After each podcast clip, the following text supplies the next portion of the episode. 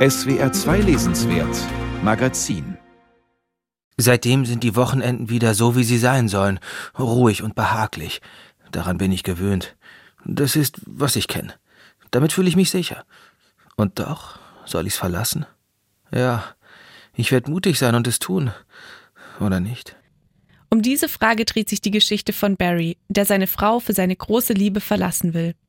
Was nach einer schon oft gehörten Love Story klingt, wird bei Bernardine Evaristo zu einem ungewöhnlichen Trip durch die moderne Gesellschaft. Nicht zuletzt deshalb, weil es sich bei der großen Liebe von Barry um dessen Jugendfreund Morris handelt. Die Geschichte von Barrys geplantem Coming Out bildet den Rahmen, in dem die unterschiedlichsten Biografien versammelt sind.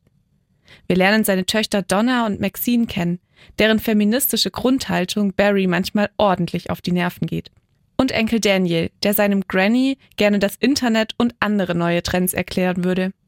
Außerdem ist da Ehefrau Carmel, die mit sich selbst hadert und versucht, all den gesellschaftlichen Erwartungen gerecht zu werden.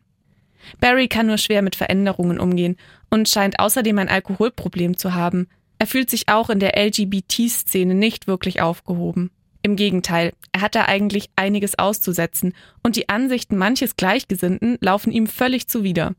Er will weder ein rosa Schirmchen im Getränk noch ein elegantes Handtäschchen tragen. Und in gesellschaftliche Schubladen will er sich gleich gar nicht einordnen lassen. Auf eigenwillige, aber doch sehr humorvolle Art berichtet der Ich-Erzähler aus seinem Alltag und lässt uns unvermittelt an seinen oft reichlich flapsigen Gedanken teilhaben. Carmel war eine spätberufene Frauenbewegte. Erste Emanzengeneration. Ihren BH hat sie zwar nicht verbrannt, dem Himmel sei Dank, der Busen meiner Frau konnte sich stets auf hochstabile Stützkonstruktionen verlassen. Besonders wenn Barry betrunken ist, und das passiert bei seiner Vorliebe für Rum Cola häufig, geht das mit ziemlich provokanten Äußerungen einher. Da bleibt nach manchem Kommentar ein bitterer Nachgeschmack. Aber was soll's, ich bin ganz in Rum mariniert und fühl mich super, wie die schwarzen GIs immer sagten, die damals in meiner Jugend auf meiner Insel stationiert waren. Oh Lord, das waren welche. Galant, gepflegt und mit einer Selbstsicherheit, die uns kolonialem Fußvolk völlig fehlte. Das ist natürlich Rollenprosa, mit der Bernardine Evaristo bewusst provoziert. Die Leserin merkt bald, dass hinter den draufgängerischen Sprüchen Barrys eigentlich ein lieber Kerl steckt. Das zeigt vor allem sein Umgang mit Lieblingstochter Maxine. Er unterstützt sie bedingungslos, egal wie skurril er ihre Ideen findet. Zum Beispiel den Businessplan für eine extravagante Modekollektion, bei der Kleidungsstücke mit essbaren Verzierungen versehen sind oder zu Sitzgelegenheiten umfunktioniert werden können. Gewinnend ist auch seine liebevolle, neckische Art gegenüber Morris. Nach und nach kommt die Vermutung auf, dass Barry mit seinem poltrigen Auftreten womöglich nur die eigene Verletzlichkeit verdecken will. Abwechslung bringen die Passagen, in denen Carmel als Ich-Erzählerin auftritt, in einer Art Selbstgespräch versucht sie ihre Selbstzweifel zu ergründen und sich der Vergangenheit mit all den Fehltritten und Rückschlägen zu stellen. Hast dich wieder verzogen und kamst dir entsetzlich blöd vor. Angst hast du trotzdem noch. Irgendwas führt dir im Schilde. Aber wie kannst du dich beklagen, wo doch alle so neidisch auf dich waren? Gegenüber Barrys extrovertierter Art wirkt Carmel eher blass, ja fast langweilig.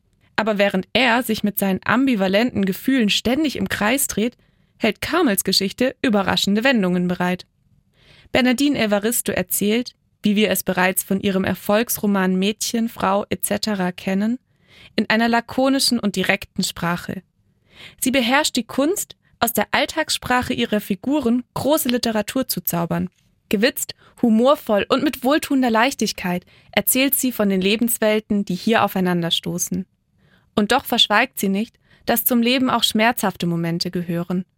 Barry und Carmel werden mit dem Tod der Eltern konfrontiert, erzählen vom Großwerden im verarmten Inselstaat Antigua, von Streit, Selbstzweifel und homophoben Übergriffen.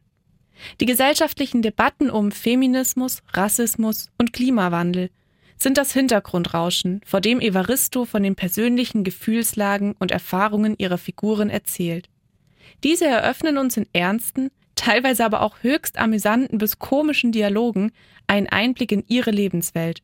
Der Aufbau des Buches erinnert an ein Kammerspiel mit einzelnen Akten, die sich jeweils einem Schwerpunktthema widmen. Locker und leicht, aber keineswegs oberflächlich, erzählt Evaristo vom Mikrokosmos der karibischen Diaspora in England.